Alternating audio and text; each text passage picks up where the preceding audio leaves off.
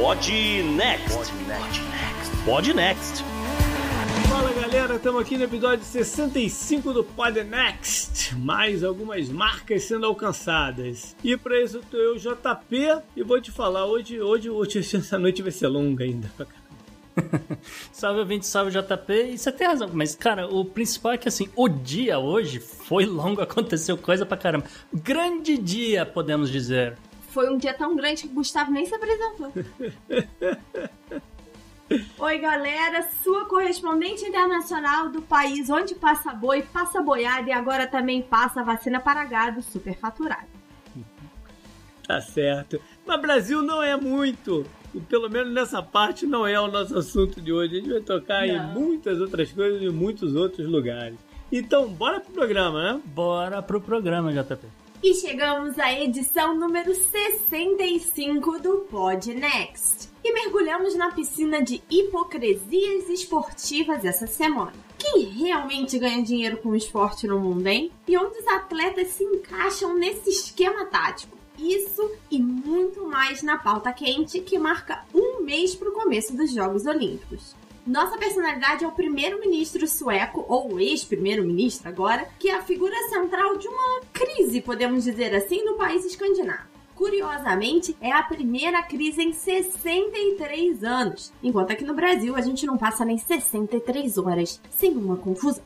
Vocês são testemunhas de que toda semana eu tento, mas a pauta Brasil me persegue, gente. Essa semana vou falar da aprovação da medida provisória que abriu os caminhos para a privatização da Eletrobras. E vamos comentar as tartarugas ninjas mutantes, como o Gustavo gosta de chamar esses enormes jabutis que apareceram no projeto, porque a Câmara enfiou um monte de coisa ali e isso vai afetar o seu bolso o Bizarro e o Obituário se uniram para falar da morte e ou suicídio de John McAfee. O homem já apareceu por aqui quando usou a lingerie de sua esposa como máscara facial contra o Covid-19 e dessa vez a sua morte continua envolvida em polêmica. No meio ambiente, uma ideia bem good vibes de uma ilha artificial do tamanho de 16 maracanãs que vai gerar energia de forma limpa. Um projeto liderado pela Dinamarca. Como sempre, tem a agenda histórica do JP e eu chamando o Gustavo de chato por criticar a minha dica da semana. Mas a gente já se entendeu, gente, sem ressentimentos. E olha só o que tem no confidencial dessa semana. Peraí, você não conhece o Podnext Confidencial? Ele é a nossa comunidade no Sparkle, onde você tem acesso a conteúdo extra quase diário e um canal bem direto, uma coisa meio fala que eu discuto, com a gente, com os hosts. Assine por 15 dias grátis pelo site www.opodnext.com assine. E essa semana, muito conteúdo bom, só para vocês terem uma ideia. Nosso Good Vibes é sobre um refugiado nigeriano de 10 anos que virou mestre de xadrez nos Estados Unidos. O follow-up é um grande giro de eleições do mundo, porque não pode faltar Pachinian neste programa. Temos uma estatística exclusiva do DataPod Next, cidades floridianas que evitaram 10 mil mortes por conta do Covid. Tem um follow-up do caso GameStop e o primeiro fundo que fecha as portas depois de perdas com a ação além de uma pauta exclusiva, que é um mix da pauta quente de hoje, com um follow-up do episódio 49, quando eu falei de NFTs, não fungible tokens. Teve ouvinte pedindo aí nas redes sociais, eu voltei com o tema. O COI lança botões virtuais comemorativos das Olimpíadas. Pode pausar o programa que a gente te espera por aqui, enquanto você assina o confidencial em www.opodnext.com barra assine. Bora pro programa?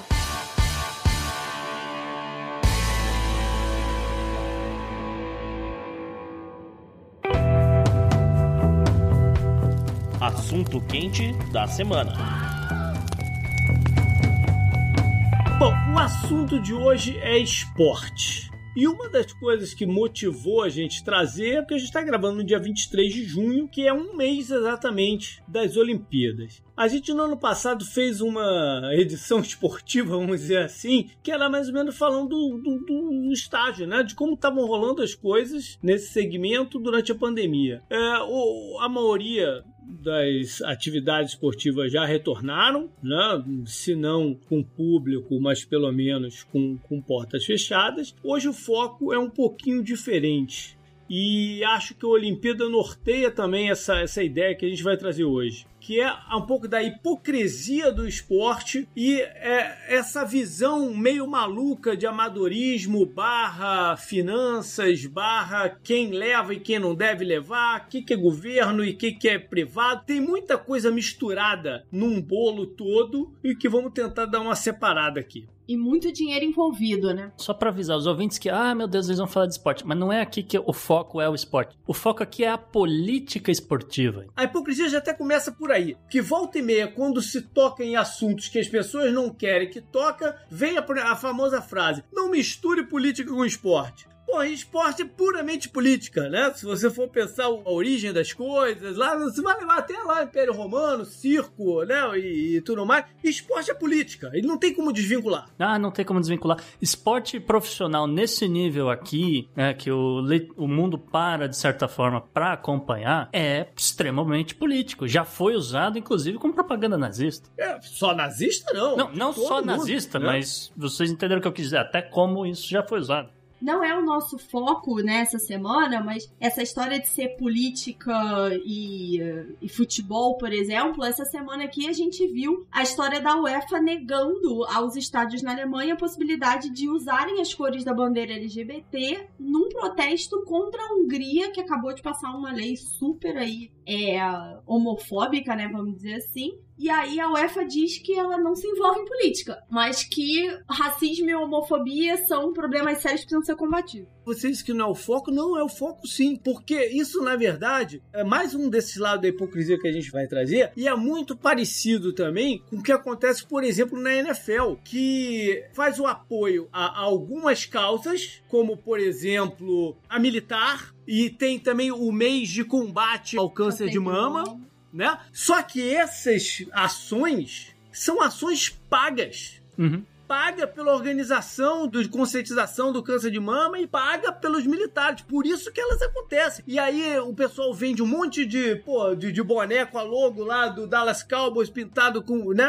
de, de camuflada, vende camisa dos times cor-de-rosa pro, pro negócio. Mas Verdade. quando, por exemplo, um jogador que se chamava Brandon Marshall usou o tênis verde em homenagem à causa lá do conscientização a problemas mentais, multaram o cara. Uhum. Por quê? Porque essa organização não paga a NFL. Então faz parte sim dessa questão polêmica. A UEFA não deixou fazer o movimento porque essa também não é uma organização que paga a UEFA. Outras são. Uhum. Entendeu? Então faz parte dessa conversa sim. O começo dessa conversa tem até a ver com dinheiro, né? A gente puxou esse, esse esse fio pelo lado da hipocrisia do dinheiro. A gente já falou aqui, por exemplo, da Naomi Osaka, que não apoiá-la e do jeito. Não só não apoiá-la, mas o jeito como ela foi rechaçada pelos torneios por questão de saúde mental é, tinha muito mais a ver com dinheiro do que com a saúde do atleta. E foi bom que você trouxe a Naomi, uh, Isa, porque ela essa semana anunciou que não vai jogar em Wimbledon pelo mesmo Exatamente. motivo que ela abandonou Roland Garros. Ela tá indo buscar tratamento e ela tá certa. De novo, a gente já falou aqui. Provavelmente ela não vai jogar as Olimpíadas. Eu achei que ela fosse jogar. Seria um grande nome no Japão, porque puta, a chance dela vencer é grande. Ela ainda não falou que não vai jogar as Olimpíadas, né? Mas considerando que ela saiu de Roland Garros e Wimbledon, e Wimbledon? a chance dela não é. jogar a Olimpíada. Pois é, então mais um aí. É, falando de Olimpíada, essa Olimpíada como um todo, ela é um absurdo de acontecer. Né? É, ela não faz o menor sentido esportivo, né? porque os esportes olímpicos eles são um ciclo que são um ciclo de quatro anos de preparação para as Olimpíadas. Então, quando você suspendeu, vamos dizer assim, a Olimpíada do ano passado, sem saber se ia ser remarcada ou não e tal, não sei o quê, ela tem toda uma quebra nessa preparação. Então, em termos esportivos, ela não faz sentido. Ela está só sendo executada porque tem compromissos com patrocinadores que botaram dinheiro na frente da coisa, né? E iam ter que pedir de volta e não teria-se como repagar os caras. Ah, e televisão, né? Contratos de então, TV. patrocinadores de um modo geral, né? É, então, a discussão do se tem dinheiro para pagar é um outro buraco aí, porque eu acho que dinheiro tem. Não, não. Não, não teria dinheiro para devolver. Tem, tem. Entendeu? Nunca tem. Não, nunca tem dinheiro para devolver. Ter dinheiro quando entra é pulverizado. Por que, que eu acho que tem, tá, JP? Eu puxei alguns números sobre a Olimpíada do Rio, que foi super questionada em questão de gastos, né, imposição à cidade sede e tudo mais. Só para vocês terem noção, a Olimpíada do Rio deu ao COI limpo 3,7 bilhões de reais, tá? Uhum. 73% de direitos de transmissão, 18% de patrocinadores mais. Nenhum desse dinheiro foi gasto na cidade sede. O hum. lucro do COI em 2017 foi 3,3 bilhões. Isso depois de descontar todos os gastos. Então, dizer que não tem dinheiro é complicado. Isso é só o lucro de 2017. Tem aí dinheiro na conta, tem investimentos, tem dinheiro distribuído para as federações, né? E essa é uma grande discussão. Quem ganha esse dinheiro? Quem recebe esse dinheiro? Porque são as federações que elegem o presidente do COI. Uhum. E eu ia complementar o que a Isa falou, porque é aí o ponto que mais me incomoda. Porque são hum. 3,7 bilhões. O Comitê Olímpico Internacional não paga um centavo para nenhum atleta do mundo. Quem uhum. faz os repasses. E. É, não, e supostamente quem tem que fazer o repasse são as federações, que são as entidades mais corruptas que existem. Né? O dinheiro desaparece. Por isso que eu tô falando que não tem dinheiro para repagar, porque esse dinheiro já desapareceu. No, no, momento que ele é pulverizado, você não tem como retorná-lo. Entendeu? Mas já eu foi acho que ele não chegou a ser distribuído ah, para as foi. federações. Com certeza foi. Pingou algumas, ele, né? Porque tem assim, e aí a gente volta nessa questão, né, do como é que paga atleta e, e custo das cidades sedes, essa tá, tem sido uma dificuldade do Comitê Olímpico de convencer cidades a sediar Olimpíadas. Porque tá ficando cada vez mais óbvio que o custo e toda a complicação, né? Porque a cidade fica polvorosa quando tá se preparando para Olimpíada, obra, custo e, e construção e tudo para quanto é lado, e não necessariamente isso retorna, né? Era uma questão de honraria que eu acho que se perdeu muito, a questão do turismo diluiu muito, uhum. então é, já não tá mais tão claro qual é o ganho financeiro. Mas ainda tem umas, sempre umas 4, 5 cidades, né, no caso da Olimpíada, atrás de ser sede, porque é muito dinheiro em infraestrutura que, e a gente sabe sabe que essas obras são sempre, sempre em qualquer lugar do mundo, sempre vai correr dinheiro pro bolso das pessoas. Então uhum. sempre vai ter gente interessada em, em realizar o evento. Isso, isso eu não me preocupo. É, o, eu acho que sempre vai ter uma cidade interessada, mas acabaram aquelas disputas, né? Quem lembra do dia? Eu lembro que eu tava num ônibus no dia que o Rio foi eleito sede. Eram quatro cidades, eram seis candidatas, quatro pré-aprovadas. Na votação, o Rio foi escolhido. Eu estava em Chicago, Isa, e a gente estava comemorando ah. que Chicago não foi eleita para esse abacaxi. Aí, viu? Porque Chicago tá quebrada, bicho.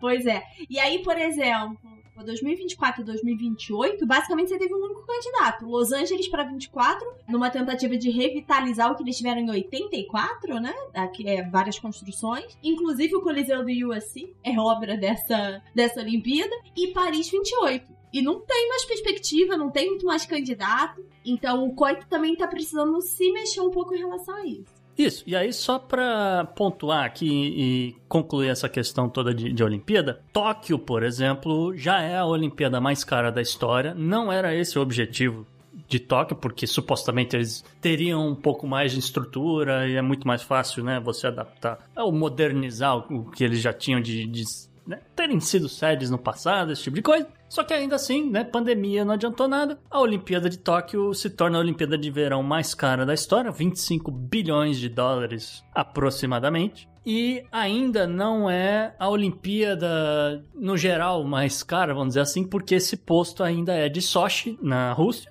A Olimpíada de Sochi, que custou 50 bilhões de dólares, eu diria que metade foi pro bolso do Putin. Só metade?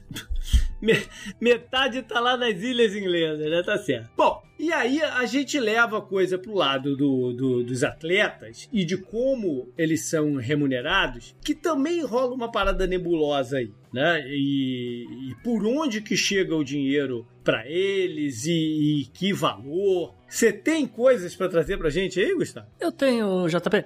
Ah, olha só, o governo brasileiro, ele oferece o Bolsa Atleta. O Bolsa Atleta é um programa tem um orçamento de 53 milhões de reais. Ele já foi maior, na verdade, ele sofreu um corte de 26 milhões. E, é, obviamente, também ah, acabou cortando o auxílio para vários outros é, vamos dizer, para outros esportistas, porque ele dava mais ou menos 5 mil bolsas por ano, agora ele está dando 3.058 e são atletas que recebem esse dinheiro. Ao contrário do que, por exemplo, paga o Comitê Olímpico dos Estados Unidos, né? O Estados Unidos não, o governo em si, não, o governo federal não dá nenhum centavo para nenhum atleta. E o Comitê Olímpico dos Estados Unidos não, também não dá nenhum centavo, tá? 100% do dinheiro de atletas olímpicos nos Estados Unidos ou vem de patrocínio ou de direitos de transmissão ou de forma indireta. Então, sei lá, o, o Comitê Olímpico dos Estados Unidos tem um avião à disposição para levar essa galera pro Japão. Ah, então alguém pagou o avião para todo mundo. Entendeu? Não é, vamos dizer, não é o caso do, do atleta X receber né, um, um, uma grana de um patrocinador para ir para Tóquio, né?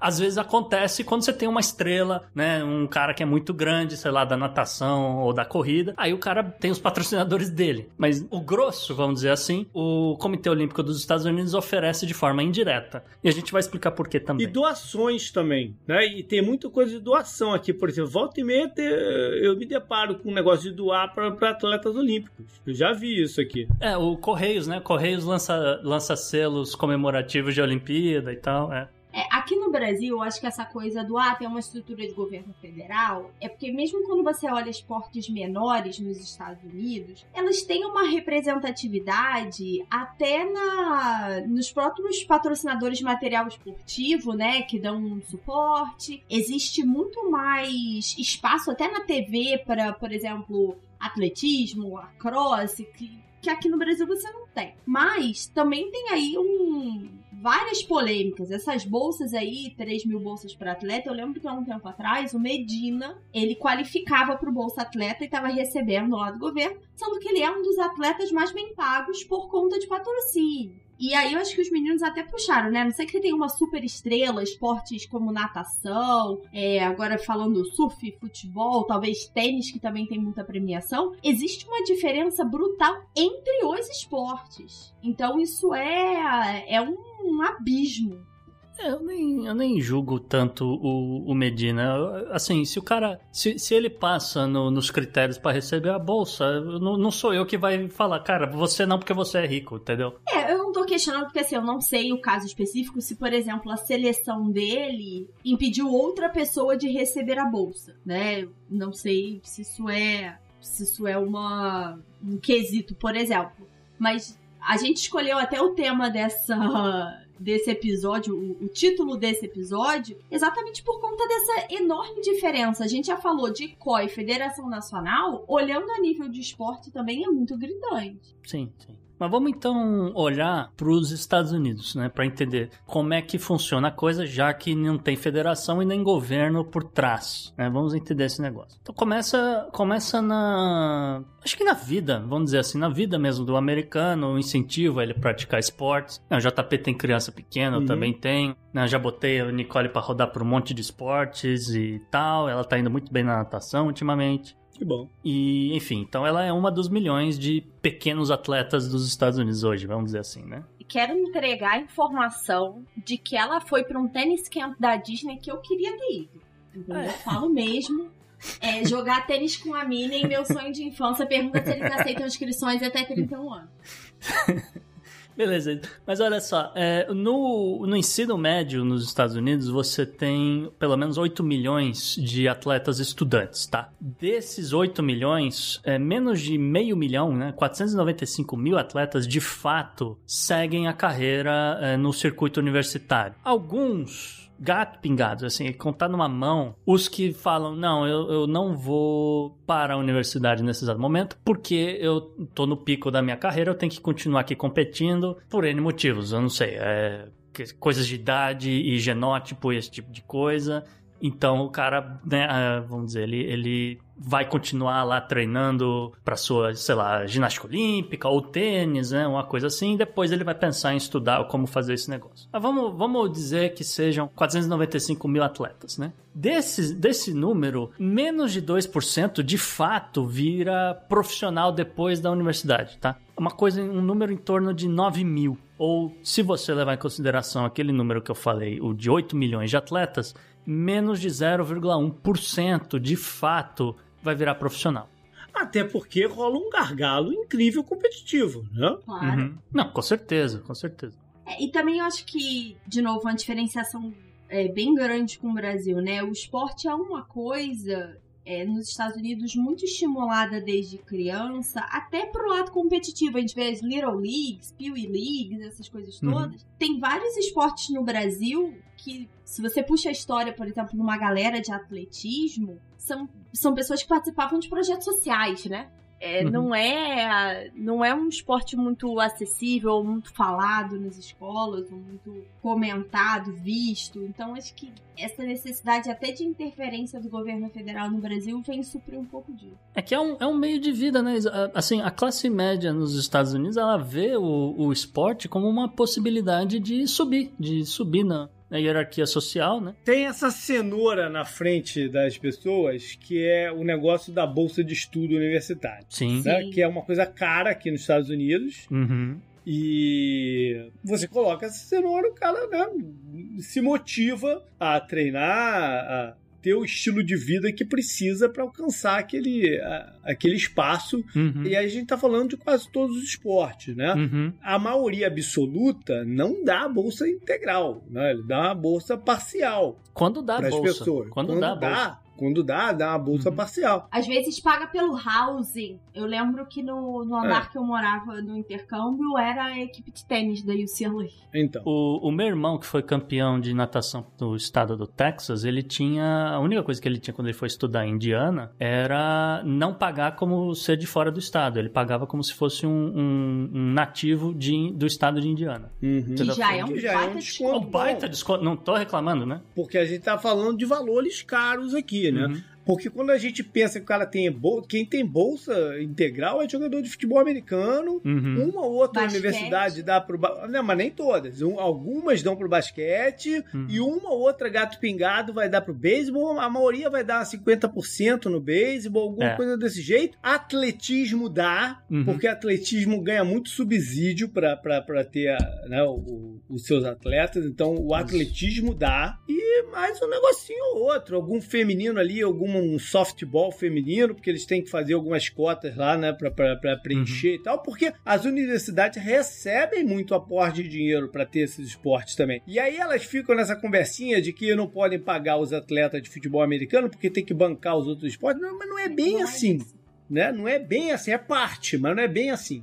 Queria comentar antes da gente entrar, antes da gente entrar nesse caso de pagamento de atleta, né, que é a grande novidade do, do programa, queria fazer dois comentários nisso que o JP falou. A questão de você precisar financiar esportes femininos é, tem um caso na Suprema Corte Americana, porque algumas universidades durante a crise, né, fizeram cortes desproporcionais em esportes femininos do que masculinos. E existe uma legislação que regula universidades, não só públicas, mas também privadas, que dizem que deve haver uma oportunidade igual de esportes, de oportunidades, de treinamento, de material esportivo e tudo mais. E aí tem essa coisa do feminino. E aí a gente, obviamente, cada universidade valoriza um ou outro esporte porque ele é muito forte. Então aí, né, dando exemplos específicos. A UCLA é basicamente a base da equipe de ginástica americana. Então é um esporte muito forte que dá muita bolsa. Mas aí é muito de que universidade você tá, né? E aí é aquilo que o JP falou. É um gargalo. A equipe tem seis ginastas, sendo que duas delas são internacionais. E aí não é todo mundo que vai conseguir a bolsa é, para ser um atleta estudante e financiar os estudos. Então vamos entrar aqui no, no- na questão que o JP falou, que é a de, de receber, a questão dos atletas nos Estados Unidos de receberem salário. né? Então vamos por partes. Quem organiza o circuito universitário nos Estados Unidos é a chamada, o órgão chamado NCAA. A NCAA é uma entidade sem fins lucrativos, só que ela acaba tendo um, um retorno, um lucro bruto, vamos dizer assim, de 1,2 bilhões de dólares ao ano, pelo menos foi isso em 2019. O, o grosso da, desse valor ele é repassado para treinamento de juízes, questões de compliance, porque a, a ideia é manter um, um, amadorismo entre os atletas, né? para dizer que tem, todo mundo tem uma oportunidade igual de treinar, de tempo de treinar e, e, acesso aos melhores equipamentos, esse tipo de coisa. Então, por conta disso, o estudante não pode ter algum tipo de remuneração segundo a entidade. E, e, aí, para garantir que isso aconteça, eles têm que gastar com compliance. O que, que é o compliance? Eles têm que pagar para pessoas ficarem monitorando o celular, e-mail, o o que, que o, o, a conta bancária do, do, do, estudante, falando sério. O, é? meu irmão Sim. trabalhou com meu irmão trabalhou com compliance de, da NCAA, ele ficava monitorando o celular dos estudantes de basquete. Não, vou, não, não, não sei dizer se ele via nudes da galera ou não, mas eu sei que ele viu o conteúdo para ver se alguém estava negociando com, com agentes da NBA. É, e, obviamente, né, a entidade também é, vai olhar questões de antidoping, né, fazer testes, esse tipo de coisa né, no circuito universitário. Desse aporte de 1,2 bilhões, um, mais ou menos uns 500 milhões vai para a chamada Divisão 1, que é onde tem as principais universidades dos Estados Unidos, todas as universidades estaduais praticamente. E o dinheiro vai para ajudar na manutenção de estádios, vai ajudar na organização dos, dos eventos, porque todos são transmitidos pela televisão.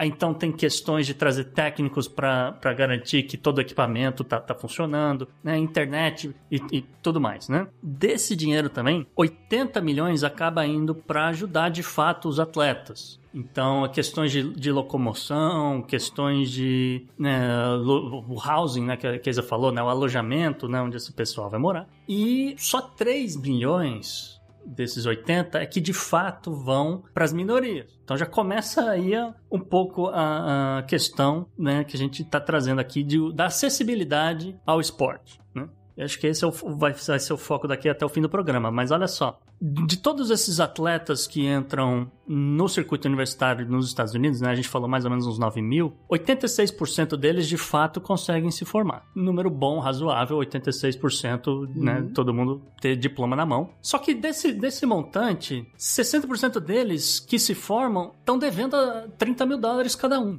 Entendeu? Na média. Porque, de novo, geralmente, né, esse pessoal vem ali de uma classe média, uma classe média baixa, não tem tanta condição para estar tá pagando a universidade ou comida, o que quer que seja, porque você tem que seguir um, um cronograma de, de quantas mil calorias você tem que comer por, por dia e, e esse tipo de coisa. Isso tem custo. Isso tudo tem custo pro, pro atleta, né? Uhum. Hum, é um pouco melhor do que a média de, de dívida dos estudantes americanos, uhum. porque a média de um estudante normal é, é, incrível. é sair devendo pelo menos 40 mil dólares. Né, você nem, nem começou a trabalhar, estava devendo aí quase um ano de salário. Isso na média. Na média, é. claro. Na média. Uhum.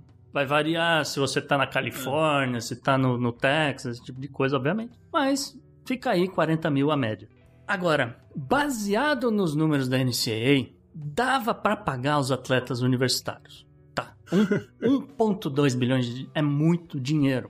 Tá. É, e aí, um, uma entidade é, ligada à rede CNBC nos Estados Unidos fez um, uns cálculos. E eles, eles viram que não só com esse dinheiro da NCAA, mas o dinheiro que vem para as universidades, o dinheiro que vem de patrocínio e de direitos de transmissão, isso aí gera um montante, pelo menos no futebol americano, de 14 bilhões de dólares por ano. Ah, de novo, você está falando de média, né? Se você pegar o, o, o, que recebe a Universidade de Alabama, por exemplo, de alguma outra, isso aqui vai para uns 40, né? É, ah, você está falando de, de, de, uma média mesmo. Né? Uhum. É, e aí, com esse dinheiro, dava para eles custearem, por exemplo, a estrela do time do, do FA e sei lá, dois, entre, um, um valor entre um e dois e meio milhões de dólares ao ano. Vocês, Mas nem precisava ser porque isso. Porque nem precisava tudo. ser milhão, é, é, Era mais uma coisa para não ficar categorizado, que é um esquema de semi-escravidão que os caras vivem. Pois é. É, né? é só para descaracterizar essa parada, né? Porque os caras geram receita. Pô, nada mais justo do que eles recebam por isso. Uhum. Né? É, o que me preocupa um pouco na, na lógica, eu concordo 100% que esses atletas deveriam receber porque estão gerando renda para a universidade, eu tenho um pouco de medo de uma corrida, né, de que as universidades comecem a pagar e aí conseguir patrocinadores ou é, ex-alunos muito ricos ou é, universidades muito tradicionais, por exemplo, de futebol americano, que geram muitos jogadores profissionais, aí eles doariam para a universidade. E aí o scouting, né, fica mais desigual. É, pois é. Mas isso já tá acontecendo, Belo. Isso já está acontecendo há muito tempo. Ninguém vai, ninguém vai ganhar o campeonato aqui universitário que não seja Alabama, Clemson, Ohio State, mais umas duas. Sim. Não vai ganhar, entendeu? Então, essa parte competitiva já está bagunçada há muito tempo. Há muito tempo. Até porque os jogadores recebem por fora. Isso Sim. tudo aqui é uma falácia, é uma, uma grande hipocrisia. Todos os jogadores recebem por fora. Exatamente. Entendeu? Você olha para um, um técnico universitário, eu, eu, aí sim eu concordo que poderia ser um absurdo. É o técnico de uma universidade receber entre 5 e 10 milhões de dólares é, ao ano. Funcionário pra... público. Funcionário, funcionário público. público. Receber é. 5, 10 milhões de dólares por ano para treinar um time que não necessariamente é obrigatório né, de, de, vencer, porque é um, é um circuito universitário é, é, e a ideia da NCAA, de novo, é promover ali um, um, campeonato, uma coisa meio amadora e tal. Esses caras são os que pegam ali por é. fora o 10% do que o cara ganha e começa a custear o, o, o Trevor Lawrence, entendeu? Lógico, um cara por distribui. fora. Agora, o, o, que, o que é muito louco é que esse modelo de business ele, ele jamais seria aprovado para qualquer outra indústria aqui nos Estados Unidos. Perfeito. Isso é uma loucura, não? O, Perfeito. O, o, negócio. Não, você levantou uma bola excelente agora, JP. Por quê? E aí também, parte do motivo de trazer essa pauta aqui para hoje. A Suprema Corte dos Estados Unidos julgou um caso justamente contra a NCAA, essa semana, que perdeu. Eles perderam por 9 a 0 foi decisão unânime na Suprema Corte, uma coisa até rara né, de acontecer. Porque uh, um, ex-atletas uh, do circuito universitário que não viraram profissionais processaram a liga e falaram: Cara, se eu estivesse recebendo o salário, eu não estava na merda que eu estou hoje. É. Sem, né, eu tenho um diploma aqui que não serve pra muita coisa, eu não consigo emprego hum. e eu não tenho onde me, me apoiar. Jogador, jogador que é de futebol americano que é preso roubando um iogurte do não sei o que são, são coisas bizarras que acontecem, cara, e que não fazem o menor sentido na, na, na no, no, espírito da sociedade americana, não faz o menor sentido. Isso. O cara trabalha, o cara tem que receber, pô. É. E o cara tem, e os compromissos dele são de trabalho. E a pandemia Sim. ainda fez e ainda fez isso ficar escancarado de um modo Exato. Perfeito. ridículo porque as universidades estavam fechadas, sem aluno, sem, sem aula, e os caras de futebol americano, por exemplo, eram obrigados a ir lá jogar. É, não, e treinar, porque é a única época do treinar ano que eles podem treinar, porque até isso a NCAA regula. Olha, é, você só pode treinar para ser igual para todo mundo, você só pode treinar essa época do ano. E aí, eu me recusei a assistir um jogo sequer. E olha que eu sou fã de futebol americano. Eu não assisti um, um, um, minuto de uma partida do campeonato universitário do ano passado. Eu achei aquilo o fim, mas o, o, o fim ultrapassou o meu limite de aceitação de hipocrisia. Aquela história na, na, na, na pandemia. Mas JP não foi só o seu limite, tá? Eu, o, ah, a frase que você. É. Não, a frase que você usou lá atrás de falar nenhum modelo de negócio americano funcionaria dessa forma ou seria no mínimo desafiado dessa forma é o que escreveu o juiz da Suprema Corte, o Kavanaugh. Eu ele escreveu. Ele, você não leu o negócio? Tudo bem. Não. Eu li. eu li. E ele escreveu exatamente essa frase. Caraca. Nenhum modelo. É, não, como é que é? A NCAA jamais passaria por um processo antitrust nos Estados Unidos, porque a causa é. ia, ia derrotar, ia Sim. destruir a entidade. É? Com, mas com certeza. Com certeza. Ela vive do resquício da, da, das pessoas, né, com, com essa história. Não, mas ele já recebe a bolsa, né? A bolsa já é um grande privilégio. E as pessoas falam isso sem entender o que os caras estão recebendo de verdade lá de, de, de, de, de bolsa e tal. E, é, e um pouco dessa coisa meio preconceituosa, né? De que o cara tá tendo uma oportunidade que ele não teria. Que a gente tá falando de 99% dos jogadores da maioria dos esportes são gente que vem de, de classes bem humildes. Né? Então tem esse lado de preconceito aí envolvido na parada, entendeu? Cara, esse cara aí não era pra estar tá estudando na universidade de, de, de Stanford, né? Porra, cara, esse, quem é esse cara é, pra não, jogar em Stanford? Não tem né? nota, é, não teria nota para estudar. A coisa da percepção quanto a isso começou a mudar um pouco há uns 10 anos atrás. Tá? Uhum. Que, que se passou a olhar para a parada e falar: é, não, não tá dando mais. Né? E isso já vem há 10 anos atrás. E a primeira grande vitória jurídica do, do, dos atletas, principalmente de futebol americano, né, que são os que geram mais receita, na verdade, né, veio com um cara que era quarterback da Universidade de Arizona State, depois ele se moveu para pra Nebraska, cara, eu esqueci o nome dele agora. Putz, grana. Mas, mas enfim, ele entrou com um processo porque Porra, ele falou, cara, todo ano é, a EA Sports, né, de, de videogame, lança o Madden NFL, não sei das quantas, e lançava o, o NCAA tal, não sei das quantas. Futebol. Usando o nome dos jogadores para fazer o seu produto. Aí ele falou, mas vem cá, eu não vou receber nada por isso daí, não? Uhum. E aí foi um, pum, Deus nos acuda, porque a NCAA falou: não, não, não, não, não, pode, pode. porque se você, se É você remuneração. por aí, vai estar é, vai tá quebrando o negócio. E aí ele entrou na justiça pra falar. No final das contas, os atletas não receberam nada, mas ao menos o a EA Sports teve que parar de vincular o nome dos caras. Hoje em dia são Sim. jogadores genéricos no, no, no, no jogo do, do, do universitário. Na Uhum. capa do, do, do universitário tá um atleta de verdade, porque aí ele já saiu, ele já se formou, já foi draftado, pra- ele já tá fora do esquema e a NCAA paga ele uma grana preta pra ele aparecer na capa. Mas lá dentro do jogo não tem mais ninguém, entendeu? Essa foi a primeira Eu mudança. só, eu só queria rapidinho, pra antes de mudar o assunto, é, fazer um parênteses aqui, que essa decisão da Suprema Corte, ela não libera salário pro atleta, vamos dizer assim. Uhum. Ela, a, a, a decisão da, da Suprema Corte aqui é, atletas podem ser remunerados, ponto, é isso. Como isso vai acontecer, vai caber aos estados. E aí, volta naquilo que o JP já falou. Olha, tem lugar que já está sendo assim assado. Então a gente sabe aqui que pelo menos Califórnia, Flórida, Nebraska, Novo México, Arizona, Michigan, Colorado, Texas, Louisiana, entre outros, já tem legislações meio que regulamentando questões de salário, de direito de imagem, que né, esse caso aí que você falou da EA Sports, Sim. etc, etc. Venda de, venda de camisa. Venda de camisa, não o pode ter nome de. lá atrás. É, não, não pode. Quantas camisas o Johnny Manziel vendeu pra Texas A&M? Pois é. Né? É, perfeitamente. E aí a gente tem um outro problema que é o acesso a, a determinados esportes, né? Que é muito restrito. Eu falei desse, dessa, né? Da maioria absoluta humilde, mas é- são para os esportes, né? Mais populares. O basquete, futebol americano, atletismo e tal. Mas tem aqueles esportes de clubes seletos, né? Eu acho que quando a gente pensa nisso, a gente pensa primeiro no polo, aquele do cavalo, Ah, o sim. príncipe Nossa, jogando, né? Mas aquele é o sim. extremo do extremo também, né? Riquezas e, É. e milionários. Nossa, Olha, real. é, eu posso dizer pra vocês, eu não sei se tem polo no circuito universitário da NCAA. Eu, Eu posso que dizer não. que hipismo tem, que é aquele que o cara Hipismo, pega o cavalinho e sai pulando obstáculo. Hipismo tem, tá? O baluê do Rue eu sei que tem na Texas A&M, por sinal. É só, só essas universidades aí que tem agronomia. Porque assim, eu estudei em Los Angeles não tinha um cavalo à vista. Em Harvard eu acho que eles não vão ter cavalo também, Isa. Ahn, isso, isso que o JP falou justamente traz questões como, por exemplo, o lacrosse, que também tem todo um equipamento, só que vocês para jogar você tem que ser membro do, do clube de golfe, alguma coisa assim. E aí Golfe. eh, começa também parte da hipocrisia, porque a gente falou lá, eh, são 9 mil atletas, e aí como é que você quebra esse pessoal entre né,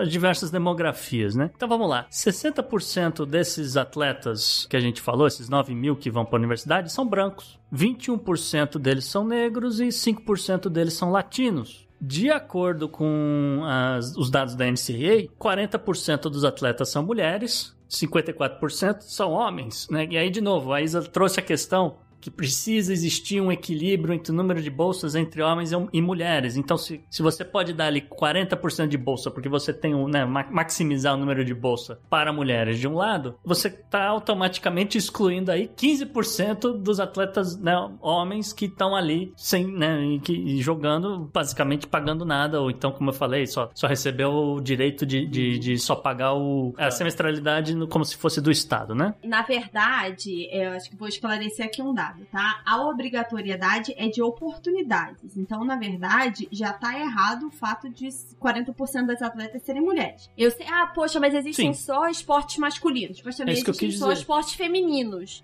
Então, Uhum. assim, as universidades em geral precisam equilibrar o número de atletas e de bolsas. Então, eu acho que uma coisa para esclarecer. Não é porque tem que ter o mesmo número de bolsas para mulheres que você está deixando 15% de homens sem bolsa. Não é isso. O erro está no processo anterior, em que a população de atletas deveria ser equilibrada por gênero. É, não, concordo. Não, não, não tô discordando, não. Só tô salientando que é, já começa daí o número de, de atletas e estudantes que já começam a ficar né, de fora de receber qualquer coisa. Se existisse salário para todo mundo, aí não precisava levar isso aqui em consideração. Ah, todo mundo tá recebendo ah, dinheiro, ótimo. Então, tá, né? Esse que, esse que é o ponto aqui desse programa. E aí, né, tem o outro lado também, que é a questão do corpo técnico. O corpo técnico, os, os assistentes e né, auxiliares e tudo mais. Que na NCAA, 80% deles são brancos. Uhum. Né, a gente sabe que a população dos Estados Unidos só tem 50% de brancos, mas tá aí. Né, no corpo técnico da NCAA, 80% deles são brancos, 15% negros e 3% latinos. É,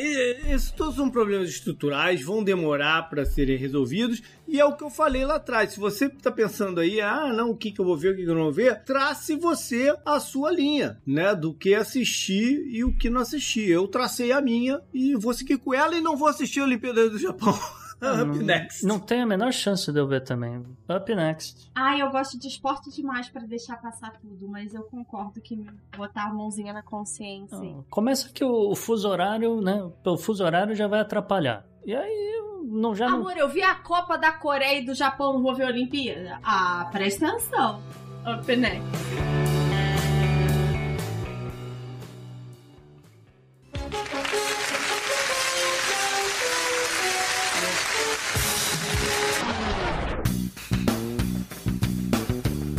Personalidade da semana é um primeiro-ministro que caiu. Exatamente, JP. Vamos falar da Suécia, vamos falar de um país que a gente fala pouco aqui. Né? O Stefan Löfven, ele passou aí por um, um voto de confiança no parlamento da, do país e ele perdeu. E por conta dessa derrota, ele é obrigado a deixar o cargo na semana até o fim da semana que vem, ou ele tem que anunciar eleições. E provavelmente não é o que vai acontecer. É, se ele renunciar, o partido de maior bancada, que ainda é o dele, ele pode nomear um primeiro-ministro uhum. interino e esse cara, sim, pode organizar eleições que já estavam previstas para acontecer no ano que vem de qualquer forma. Provavelmente esse vai ser o caminho a ser tomado, tá? É a, assim, mas o que chama atenção é a, é a estabilidade. O motivo, né? O motivo também. Não, o motivo eu, também. Eu é. já chego no motivo, mas é, tá. chama, chama a atenção que a estabilidade do governo da Suécia. Porque essa primeira crise, vamos dizer assim, desde 1958, né? A gente fala... 58 por quê? Porque eles perderam pro Pelé e abalou as estruturas suecas? Ah, provavelmente, é, tem que ser... Deve ser isso. Entrou em crise porque perderam a Copa. Mas olha só, não é, é ainda uma monarquia na Suécia? Não Foi? tem a família real? Ainda existe, é. Acho que a rainha era brasileira, inclusive. Ou porque casou com o rei, né? Tem, é. tem uma história, a rainha Silvia. Mas olha só, eu tô falando isso porque a gente olha, por exemplo, o exemplo de Israel, que justamente, a gente sabe, realizou quatro eleições em dois anos. Agora, o que pesou contra o Loffen? O que pesou contra ele foi, em primeiro lugar, críticas contra a falta de atuação na pandemia, porque as medidas que ele adotou na Suécia né, foram completamente na contramão do resto da Europa. Os números na Suécia ainda são razoáveis se você levar em consideração países ou, ou lugares com a população similar e papapi papapá. Mas, de qualquer forma, a população não ficou satisfeita com a atuação dele, é, porque não teve lockdown quando poderia ter, porque não teve obrigatoriedade de ter distanciamento social, esse tipo de coisa. É, a, Sué a Suécia foi um modelo que quem queria é, defender essa, essa ideia da imunidade de rebanho, né, do, do é, usava sempre, ah, mas a Suécia, né, tá, tá apostando nessa. É. Pois é, não fechou aqui. O negócio deu, deu errado. Agora, eu discordo um pouquinho aí do, do, do, do, que você falou da população tá chateada. A gente tem que diferenciar um pouquinho a população da Suécia com a de outros lugares. Né? A, população, a população da Suécia é uma população com um nível de educação ah, sim. alto. Né? Sim. Que olharam para a situação inteira e foram coniventes acharam que, ok, né? Vamos. Vai que vamos, dá certo. É, não, e, e, foi conivente, eu não quero ficar preso também, né? Porque uhum. se, se tivesse rolado um movimento da população falar, opa, não é isso que os outros estão fazendo, a coisa vai, vai, vai não vai dar certo, os caras tivessem tido uma pressão, o governo provavelmente recuaria também. Né? Sim, então é... tem, todo, tem todo um contrabalanço aí. É sabido que rolou assim um sofativismo, já, mas não ficou, ficou nisso, entendeu? Ninguém foi às ruas, por exemplo. É, não, uma outra coisa que eu ia falar que para deixar claro para quem não sabe, né, o voto de confiança é um movimento completamente político. Então, você, ele pode até ainda ter o apoio da população, né, como líder, mas ele perdeu o apoio político na casa. Não tá muito claro ainda isso. Tem essa coisa do movimento, agora a gente tá vendo a consequência, né, do não fechamento, das não medidas de isolamento, e teve esse desgaste dele dentro da, da situação toda. Então, tem a ver também com a montagem de governo. Mas a gente sabe, sim, Isa, o motivo dele ter perdido muito apoio político aqui, ou pelo menos a desculpa foi essa, como as pessoas gostam de dizer, né? Porque é o seguinte, o, os aluguéis de imóveis na Suécia são controlados pelo governo. Né? Os reajustes são muito pequenos, é, inclusive é, o, o, parlamento vota se vai existir reajuste naquele ano ou não, entendeu? Tem uma, uma coisa assim, porque a, a diferença nesses ajustes acaba sendo compensado pelo governo. Né? O Loffen, ele apresentou um projeto e para mudar, para mudar esse tipo de política, meio que naquela coisa de vamos encerrar o subsídio e deixar o mercado decidir o preço dos aluguéis. Então tá explicada a insatisfação Também. que eu falei ali, sobre o que eu falei ali. A insatisfação não era sobre a medida de lockdown. Não, Aí não, não, não, não, sim não. tá explicado. Parte disso, JP. É, é parte, mas a- o principal tá aqui. Não, aqui o principal, na verdade, é por conta do movimento político, que é o que a Isa levantou lá, porque quem votou em peso aqui contra ele e quem articulou o voto de desconfiança foram os partidos de oposição. É, então é isso, é um somatório, né? Ele já tá com uma figura pública desgastada. Porque se ele fosse uma Isso. figura pública popular, ninguém tinha levantado um voto de, Com de confiança, né? Com certeza. Nesse caso, deve ter sido um voto de desconfiança. Up next. Up next. Up next.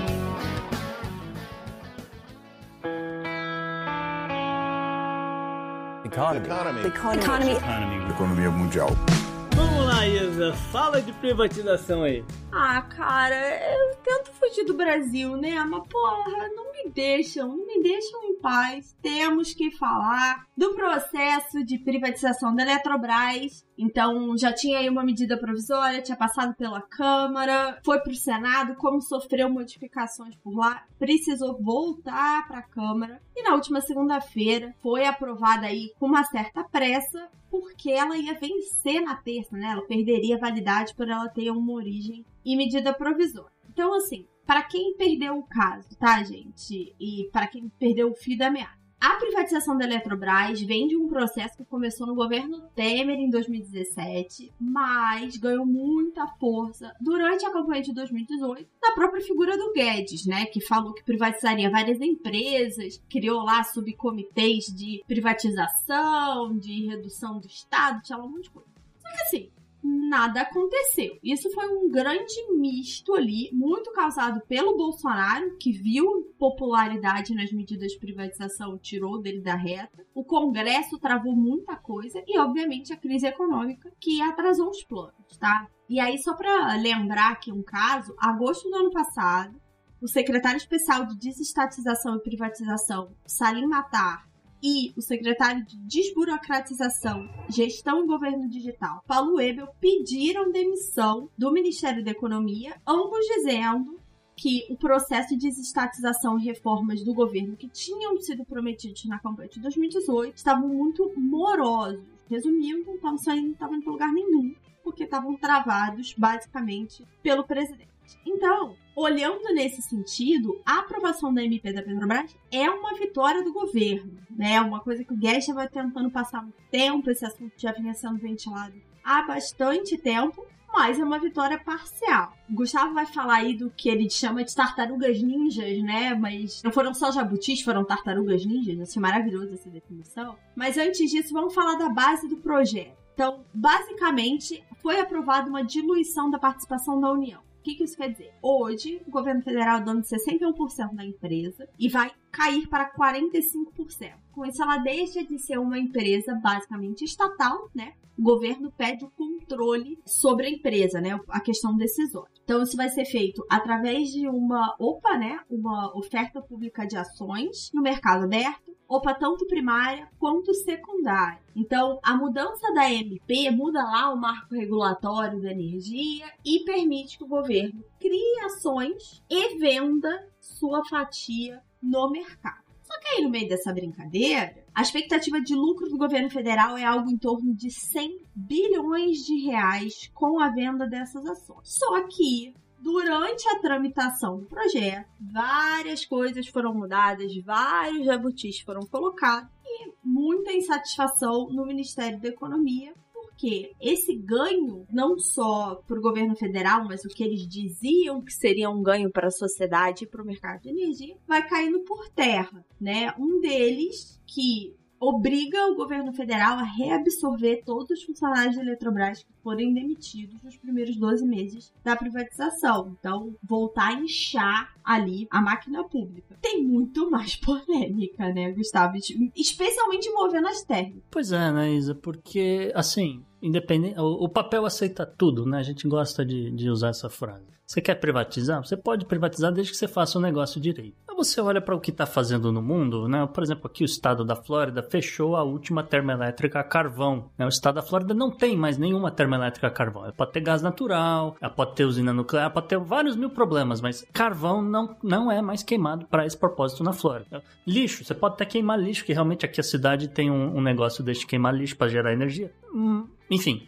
É porque não vai ter carvão, Gu. A gente falou sobre isso. Não tem não, carvão. Calma. Não, mas você tá falando de, de termoelétrica. Eu vou amarrar. Eu vou amarrar. Né? Então, eu tô, eu tô, tô, falando isso por quê? Porque o mundo tá indo em outra direção, né? O, só, só pra exemplificar que o mundo tá indo em outra direção. Chegou a ser aventado que. É, haveria, um, haveria um, a possibilidade de que se aumentasse a matriz energética de carvão no Brasil. Mas isso aí acabou sendo tirado no último minuto é, é, do texto final aqui da, da lei de privatização.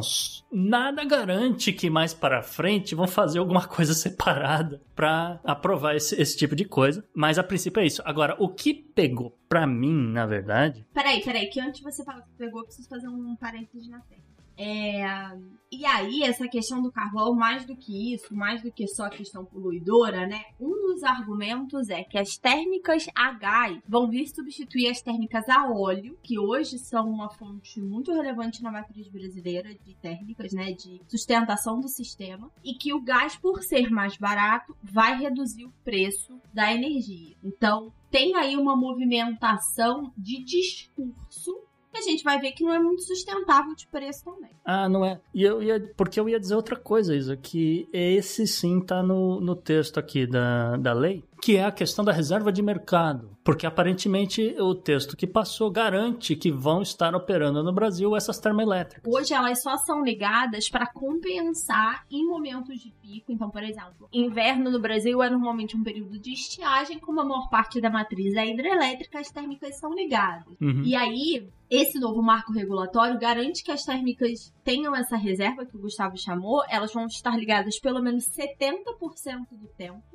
e tem a ver, e aí começa as tartarugas ninjas mutantes aqui, uhum. várias usinas terão que ser abertas em regiões do país, principalmente norte, centro-oeste uhum. e o interior do nordeste, onde não tem infraestrutura de gás. Ou seja, então, vão ter, ter que, que construir, construir vão ter que construir gasodutos, ou seja, vai beneficiar a galera que hoje apoia o governo. E pior do que isso, eu acho, assim, não é pior do que isso, porque né, beneficiar quem tá no governo talvez seja uma coisa muito...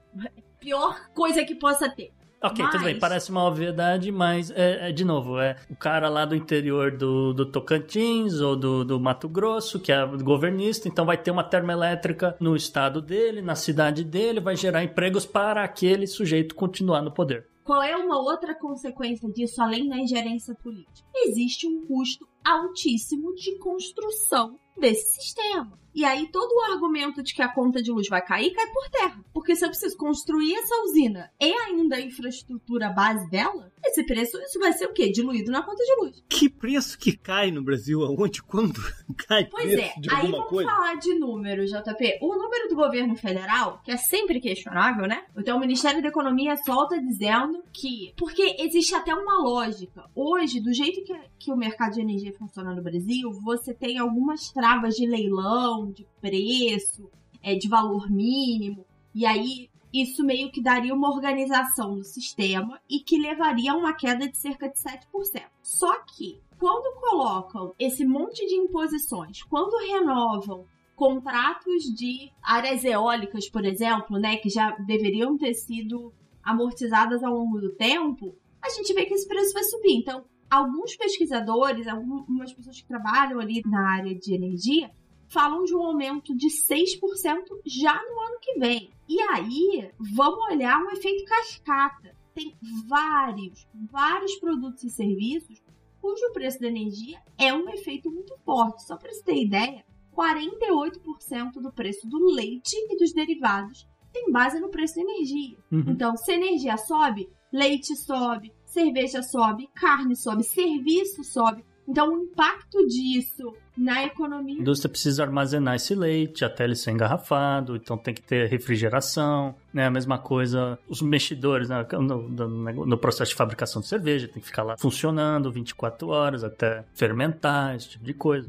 É, e aí assim, num primeiro momento, né, eu até questionei se o fato desse monte de jabuti ter entrado não poderia levar um veto parcial do Bolsonaro, uma coisa parecida com o que aconteceu no orçamento, né? Que chegou uma coisa tão absurda lá na ponta que o Bolsonaro foi convencido. O problema é duas coisas, dois problemas. Um, esses jabutis foram negociados com o Centrão para a MP passar na segunda-feira. Então, se o Bolsonaro veta, ele tá puxando o próprio tapete. E dois, do jeito que a MP está escrita, e que o marco foi escrito, se você tem veto parcial, você acaba inviabilizando a privatização como um todo. Então a chance da gente ver algum veto a qualquer uma desses absurdos que a gente falou é muito pequena. Provavelmente a privatização vai para frente do jeito Eu que tá. veto. Tá. Up next. Up next. Up next.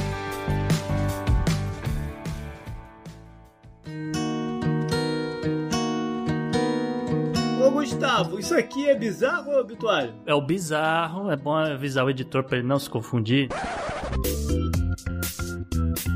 Porque o caso é muito mais bizarro do que um simples óbito, JP. Olha só, o destaque dessa semana apareceu aqui na, na pauta nos 45 do segundo tempo. Uhum. Que foi a morte súbita do milionário excêntrico John McAfee, de 75 anos. Que já tinha entrado no bizarro do Podneck. Sim, tem uma é? do, dobradinha que ele é. Dobradinha ainda? Ele... Não, tô, tô falando no sentido de que ele, ele é campeão, talvez, de aparecer é aqui no. Ele é bi. Não, Não o campeão pera. é o Pachiniano, hein, velho? Pachinian e o Lukashenko. Não vem tirar esse título dos dois. Tudo bem, Isa, mas olha só. Um parênteses antes de seguir adiante. Ele é milionário porque o, o McAfee torrou a fortuna dele numa vida, né, bom vivan, sem regras, viajando para tudo quanto é lugar e torrando o dinheiro, naturalmente. E só para registro que no momento da sua morte, ele tinha declarado um patrimônio de 4 milhões de dólares. Ele que foi dono de uma empresa vendida na casa de 7 bilhões.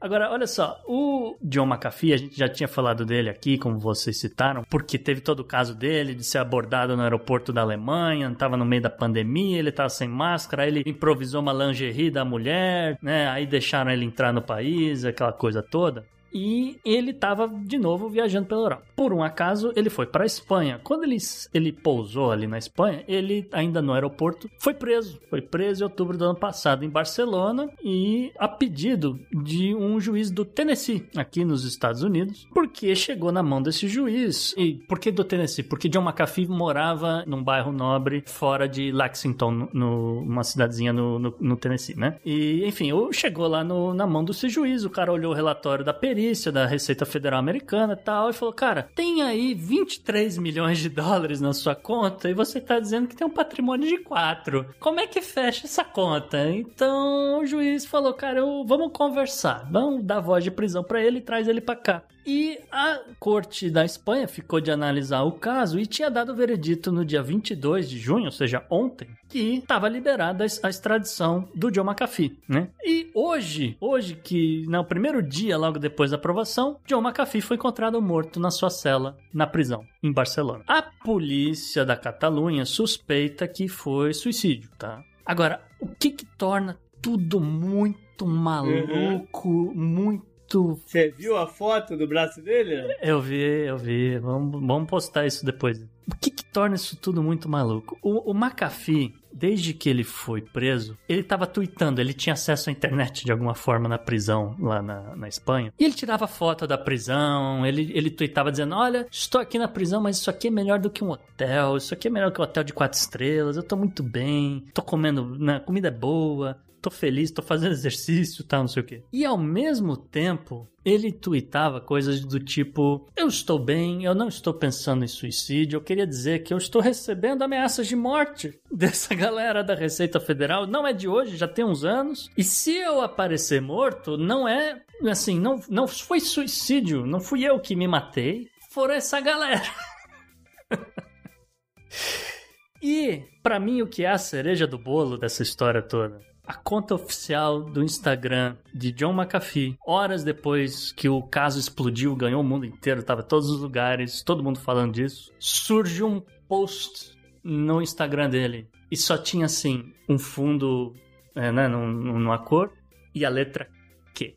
Nossa, gente, que teoria da conspiração bizonha. Que ele, que ele mesmo criou. Que ele né? mesmo criou. É, Eu tenho certeza criou. que isso é maluquice da, da coisa da cabeça dele. Esse negócio de botar a letra Q pra dizer que ele era o, o QAnon. É. Esse também é. faz parte dessa maluquice. Mas vai continuar alimentando a loucura dos outros, gente. Aí a gente que tá aqui vivo tem que lidar com essa bagaça. Eu não sei se aqui tem perna pra. JP, as coisas do QAnon não tinham perna lá no começo e deu no Não, não, mas isso aqui é diferente, porque se, se foi o cara que colocou, isso aqui é diferente. Agora, o que se pode tentar se racionalizar aqui é o que, que o governo americano lucraria ou se beneficiaria com a morte dele. Em que? Eu não consigo enxergar no, no que. É. Pode ser que tenha alguma coisa, mas eu não consigo enxergar no que. É, entendeu? que a galera acha que ele talvez soubesse alguma coisa do Jeff Epstein, que ah, talvez tivesse alguma. Uma, que aí, de novo, vai, vai descambar pra maluquice. Eu, particularmente, eu não acho que ele foi assassinado, não acho eu não acredito em nenhuma teoria dessas conspirações. Eu acho que ele realmente se matou aqui nesse caso, porque tá muito na cara que ele, que tinha uma vida muito louca, muito desregrada, quis sair, né, sair dessa vida com, com um estampido, entendeu? Ficar marcado. Entrar pra história. Saiu e deixou Rabuda pra trás pra gente agora tem que ouvir que o... Claro, programou o post no, pro Instagram no dia seguinte. Que, que vai ter perna, isso que eu acho. Não, mas enfim, tá aí, John McAfee morreu, foi dessa pra uma melhor. Up next. Up next.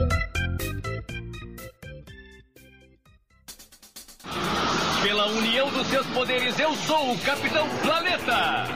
Vai, Planeta! Estão construindo ilha também agora, Gustavo? É, pois é, isso aí é uma novidade na Europa, né? No Pacífico a gente sabe que a China já tem algumas. Mas olha só, a Alemanha, Dinamarca e Países Baixos meio que montaram um consórcio, né, para tocar um projeto de construir uma ilha artificial grande, grande, possível de se ver do espaço, aquela coisa, cuja única função é fornecer energia para 3 milhões de famílias, tá? A ilha vai ser a primeira do tipo no mundo e ela vai ter o tamanho aproximado de 16 maracanãs, né? Ou 120 mil metros quadrados e ela vai comportar 200 turbinas eólicas. O projeto é liderado pela Dinamarca e vai ser o vamos dizer, o projeto de construção mais ambicioso da história do país, né? Vai custar cerca de 210 bilhões de coroas dinamarquesas, que é mais ou menos 34 bilhões de dólares. O projeto é uma parceria público-privada e a ilha vai ficar localizada ali 80 quilômetros da costa e, curiosamente, ela não vai fornecer eletricidade só para dinamarqueses, né? E aí justamente onde entra a Alemanha e Países Baixos, porque eles vão passar, né, linhas de transmissão, provavelmente submarinas, né? Enfim, vai chegar nesse, nesses outros países, né?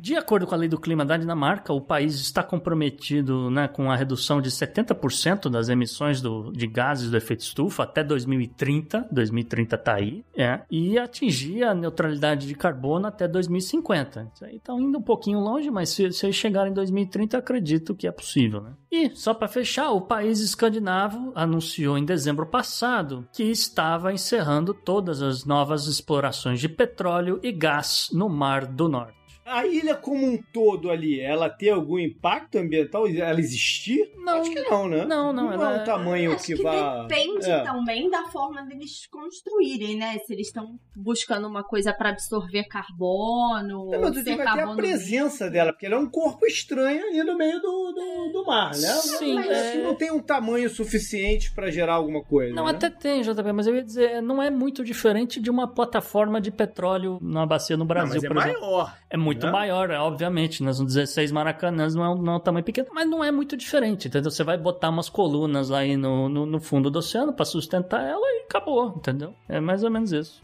Beleza. Tá Up, Up next. next.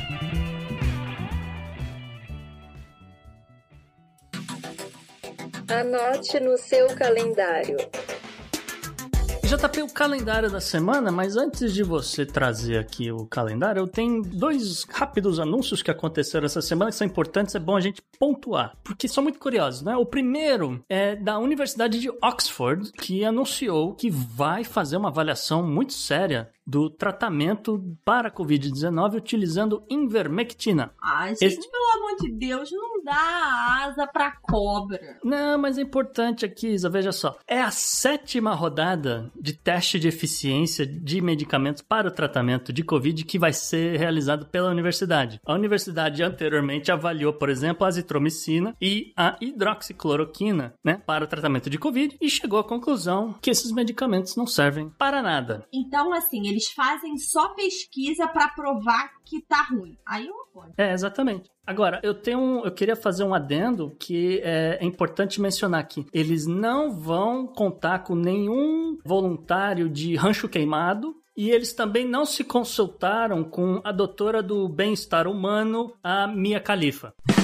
Agora, um, um outro anúncio importante, JP, é que o ministro do Meio Ambiente, Ricardo Salles, pediu demissão hoje. Pediu demissão ou foi pedido demissão, né? E para o lugar dele vai entrar o Joaquim Álvaro Pereira Leite. Eu comentei bastante sobre o caso no Twitter, né? Não vou ficar especulando como vai ser a gestão do Joaquim. Eu não sei quão diferente vai ser do Ricardo. Eu espero que seja muito melhor. Não é difícil também, né? É, porque não é muito difícil. Agora, como a Isa falou, é o seguinte. Já era aventada há muito tempo atrás que o MDB e o Centrão estavam pedindo a cabeça do ministro do Meio Ambiente. Eu, particularmente, tenho, ah, acredito que houve ali uma negociação do, do MDB com o governo, com a ala governista, para ajudar a enterrar o caso da Covaxin. Que não vai ser enterrado. Não acho que vai ser enterrado. A gente vai ver, eu espero que não, né? Eu espero que isso desencadeie, né? Que em alguma coisa, etc. Mas se houver, eh, provavelmente, né? Se houver algum tipo de votação de impeachment, esse tipo de coisa, acredito que por conta do MDB agora ter um homem forte lá no, no meio ambiente, e é bom que se diga, o Joaquim aqui, ele é um nome ligado a Cátia Abreu, e é muito possível que o MDB tenha fechado um, um acordo aí por baixo dos panos com o governo. Ah, Vamos ver. O meu, o meu ponto de vista aí, né, e aí foi uma- só uma discussão rápida, eu acho que o Salles acabou pedindo demissão ou foi fritado ali nessa coisa da PF, e aí o Bolsonaro tá tendo que vender a alma ao Centrão, e aí meio ambiente já tava meio que ali na fila. Não, é, A é minha possível. pergunta é se o Centrão quer comprar o projeto Bolsonaro 2022. Não, é, e eu ia dizer que assim, é, o lance dele pedir demissão é que, ao pedir demissão, ele pode ser, por exemplo, remanejado para algum outro cargo, alguma embaixada, algum representante do Brasil em algum canto, esse tipo de coisa. Que ele vá, na verdade, é pro inferno. E leve com ele o Paulo Guedes. Esse é o próximo. É porque eles são, são a mesma coisa. No final das coisas, eles Sim, são com certeza. é o mesmo princípio, né? Os dois. Mas vamos falar de história, JP. É. Vamos, vamos falar primeiro de atualidade, porque a gente vai entrar num período agora que não vão haver eleições. Vai ter um hiato aí de umas duas, três semanas que tem muito pouca coisa acontecendo no mundo em termos de eleição. Mas em esporte, por exemplo, começa nesse fim de semana, no dia 26, o Tour de France de ciclismo, que é um evento esportivo de um, de um tamanho inacreditável, né? E de duração também, que ele vai até o dia 18 de julho.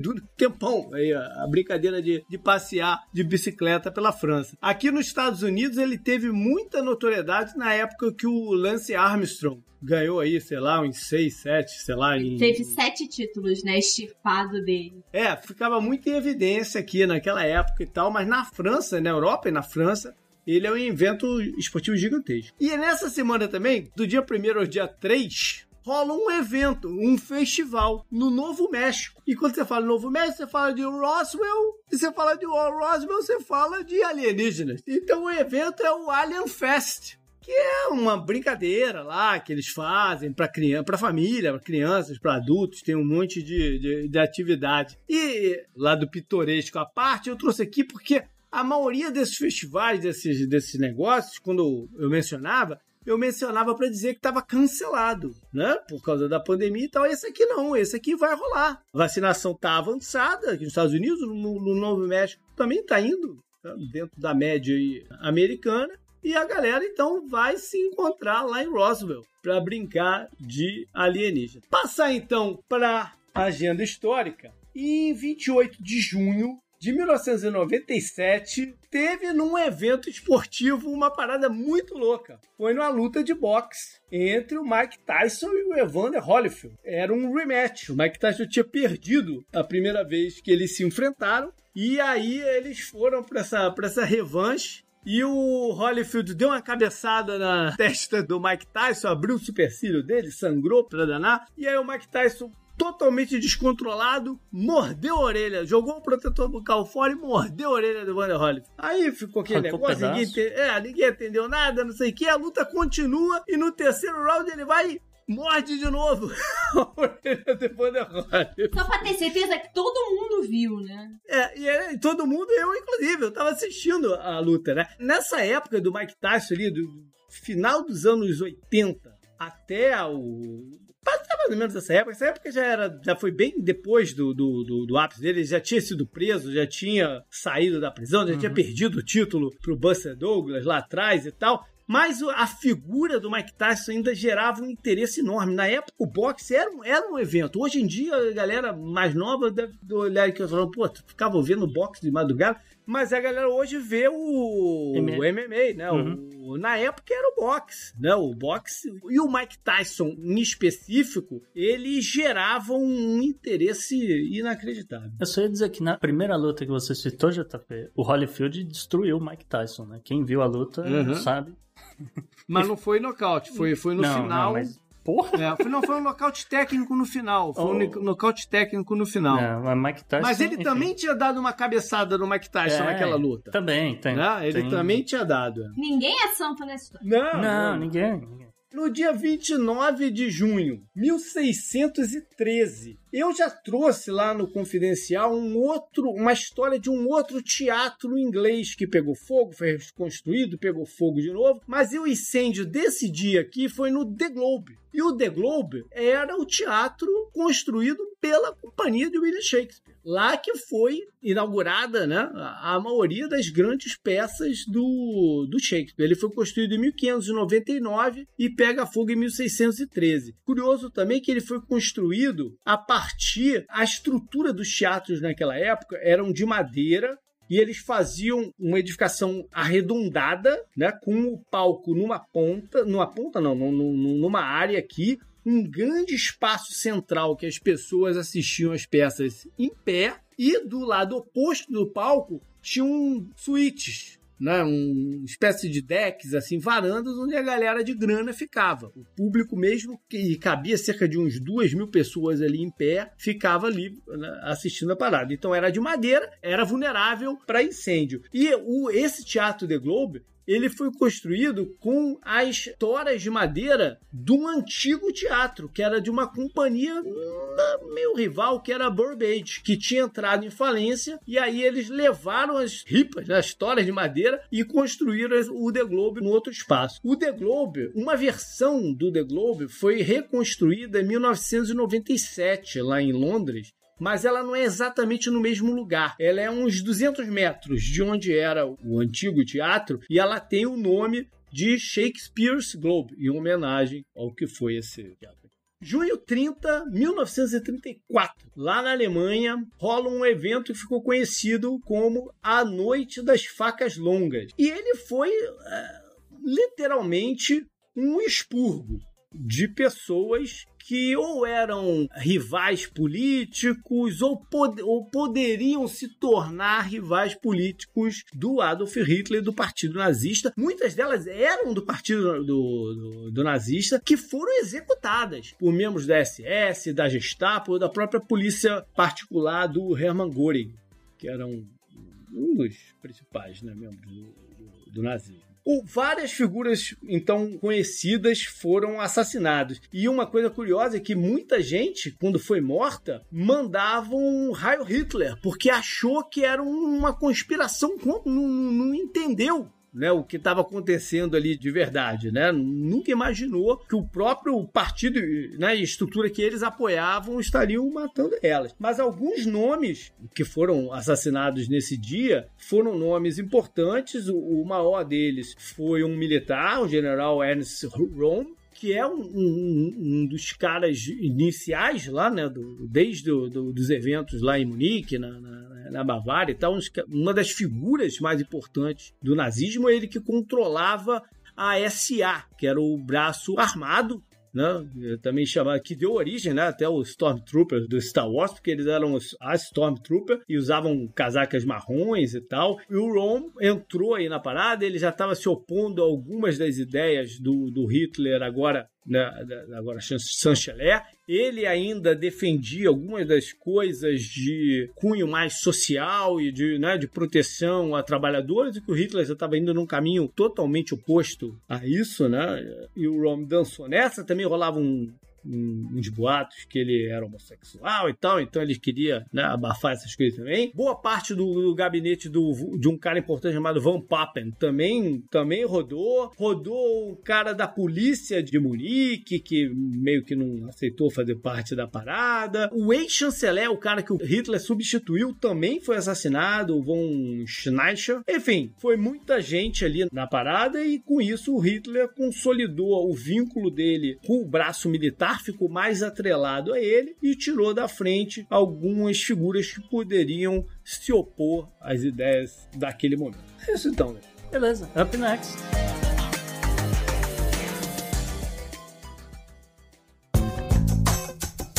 Esse eu recomendo para você. Eu recomendo para você. Isa, qual a sua dica da semana? Pois é, Gu, pra quem não sabe, lá no meu Instagram, no arroba eu fico dando dicas de finanças, investimentos, organização financeira pessoal. Mas semana passada eu mudei e pedi pro pessoal me dar dicas do que assistir no final de semana. E teve uma chuva de pedidos para eu assistir Lupin que é um seriado da Netflix inspirada numa série de livros, né, franceses, de um ladrão de casaca. Então, o seriado não é fiel ao livro, né? Ele cria um personagem inspirado no Lupin que existe, né, como personagem literário. E aí fica uma dica dupla, porque os livros das histórias do Lupin foram todos traduzidos do original em francês para o português e eu comprei uma capa linda, está aqui do meu lado. Uma capa igual a que é mostrada no seriado então, Arsène Lupin, Ladrão de Casaca, de Maurice Leblanc. É, eu, eu assisti a série, eu gostei bastante, eu acho que eles centraram bastante a série no, nos personagens, no relacionamento deles e tal, então gostei bastante. O meu único senão com essa série, isso é uma coisa que tá acontecendo toda vez que eu vejo uma série internacional, eu, eu tenho me tentado me colocar dentro daquele cenário, então eu, né, eu falei outro dia do, do gerente noturno, não sei o quê, porque, puta, foi legal pra caramba. O personagem viajava, eu viajava viajava muito junto, né? E aqui o, Lupin, cara, eu não me senti exatamente em Paris. Eu não sei se a Isa teve essa experiência também. Eu achei que foi um pouco genérico o cenário. É, não, acho que o Gustavo tá sendo chato mesmo, porque eu achei que tem uns pontos bem franceses ali. Não, tem, e tem, mas. Acho que eu... o fato de ser o Omar Sy também me traz muito isso, né? Pra quem não sabe, o Omar Sy é um, um ator francês que já foi aí ganhou vários prêmios pelos Intocáveis, né? Que, ah, que sim, deixou não. ele famoso. Então acho que só o fato do Omar Sy estar tá ali, o fato de ser em francês, tem vários cenários bem franceses, a situação toda, assim. Cara, não, eu assim. Você tá sendo cri-cri. Não, não, não, não, tô falando sério. Eu achei que ele tá muito bem. Todos os atores são muito bons, esse tipo, o diálogo, o roteiro, tudo isso é lindo. Agora, eu não me senti na França. Eu achei que essa história podia ser muito genérica e, sei lá, podia ter rolado em São Francisco, Nova York, qualquer outro lugar. Acho que não precisava ser em Paris, por exemplo, e teria o mesmo efeito, sabe? Inclusive, que fica aqui a, a minha sugestão. Se um dia resolverem adaptar a série pro Brasil, acho que eles deviam filmar no Distrito Federal e, e deveriam deveriam mudar o nome de Lupin pra Lázaro. Eu acho que vai ser sucesso. Nossa, que horror, Gustavo. Eu ia dizer o seguinte: Lupin não poderia se passar em nenhum outro lugar, porque ele é um clássico francês. Ele é uma versão Agatha Christie francesa, né? Vamos dizer assim, uma coisa super arraizada na cultura francesa. E dois, você não se sentiu na França, tá aí trancado em casa dois anos. Por isso que você desacostumou a viajar o mundo. Não, não, não. Eu falei, gerente noturno, eu viajei junto com o cara. Larga de ser chato, Gustavo. Beleza, galera. Foi esse então o programa. Estejam conosco aí nos próximos também. E, como já sabe, né? Mandem suas críticas, sugestões, qualquer ideia que queiram trocar. Pode ser por e-mail, para o contato arroba podnex.com, mas também nas redes sociais, no Twitter, por exemplo. O meu pessoal é o JP Underline Miguel, mas também tem o Gustavo no arroba gu underline rebel. E E eu que revivi das cinzas no Twitter no arroba Bela Fontanella, tudo com dois L's. E claro, muito conteúdo nas redes do Podnext, tanto no Twitter quanto no Instagram, no arroba o Podnext. essa semana rendeu.